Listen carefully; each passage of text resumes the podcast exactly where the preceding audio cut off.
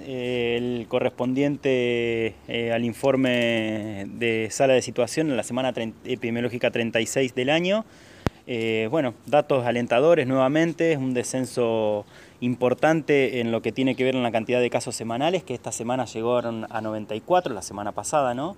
Y, la verdad es que también se vieron descensos en las variables de la incidencia, que son las cantidades de, personas contagiadas cada 100.000 habitantes, que tocó un piso de 74 y en la razón de casos que, bajó y está en 0,4.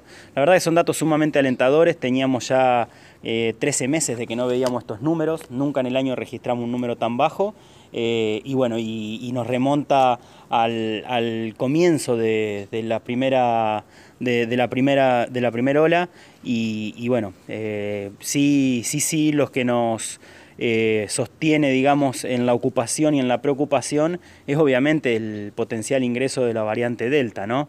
que hace que no nos permita relajarnos. Y si bien los números son muy positivos, uno puede decir que en la ciudad de Santa Fe eh, los números acompañan, eh, digamos, a la ciudadanía para el movimiento cotidiano, incluso en los días que los fríos más fuertes se van, lo que sí hay que seguir reforzando son las medidas de cuidado. ¿Esto tuvo mucho que ver la vacunación? Creen ustedes, la, incidencia de la vacunación? Sí, la verdad es que uno en un análisis que hace desde la pandemia, eh, tomar definiciones como cerradas, aprendimos a no, a no hacerlo, pero claramente tiene que ver eh, la vacunación y si bien el número por ahí o la inmunidad de rebaño, como se dice, eh, no están los números que uno pretendería o quisiera, sobre todo por la variante Delta, entendemos que mucho tiene que ver la, inmunidad, eh, digamos, artificial por la vacuna y también, obviamente, la inmunidad que ha adquirido aquellas personas que se han enfermado. ¿Qué porcentaje de santafesinos hoy por hoy están vacunados? El porcentaje de santafesinos vacunados supera el 70% con primera dosis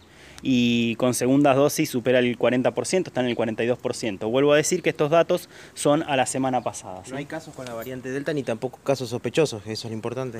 En la ciudad de Santa Fe no tenemos notificado, nosotros estamos en contacto cotidiano con el Ministerio de Salud, de hecho estamos trabajando con una línea de trabajo de la Dirección de Salud eh, que tiene que ver con el acompañamiento del aislamiento que deben hacer aquellas personas que vienen del extranjero principalmente y si bien sabemos que hay, eh, eh, que hay algunas, algunos casos confirmados, digamos, en otras ciudades del país, la, el mayor, la mayor preocupación viene sobre aquellas personas que ingresan del extranjero donde hay circulación comunitaria de la variante Delta.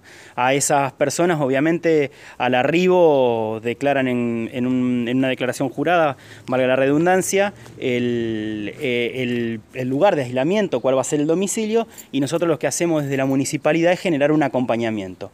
En ese vínculo que tenemos con el Ministerio de Salud, eh, en lo que tiene que ver a este, a este trabajo, no tenemos notificados casos hasta el día de la fecha en la ciudad de Santa Fe eh, confirmados de variante Delta.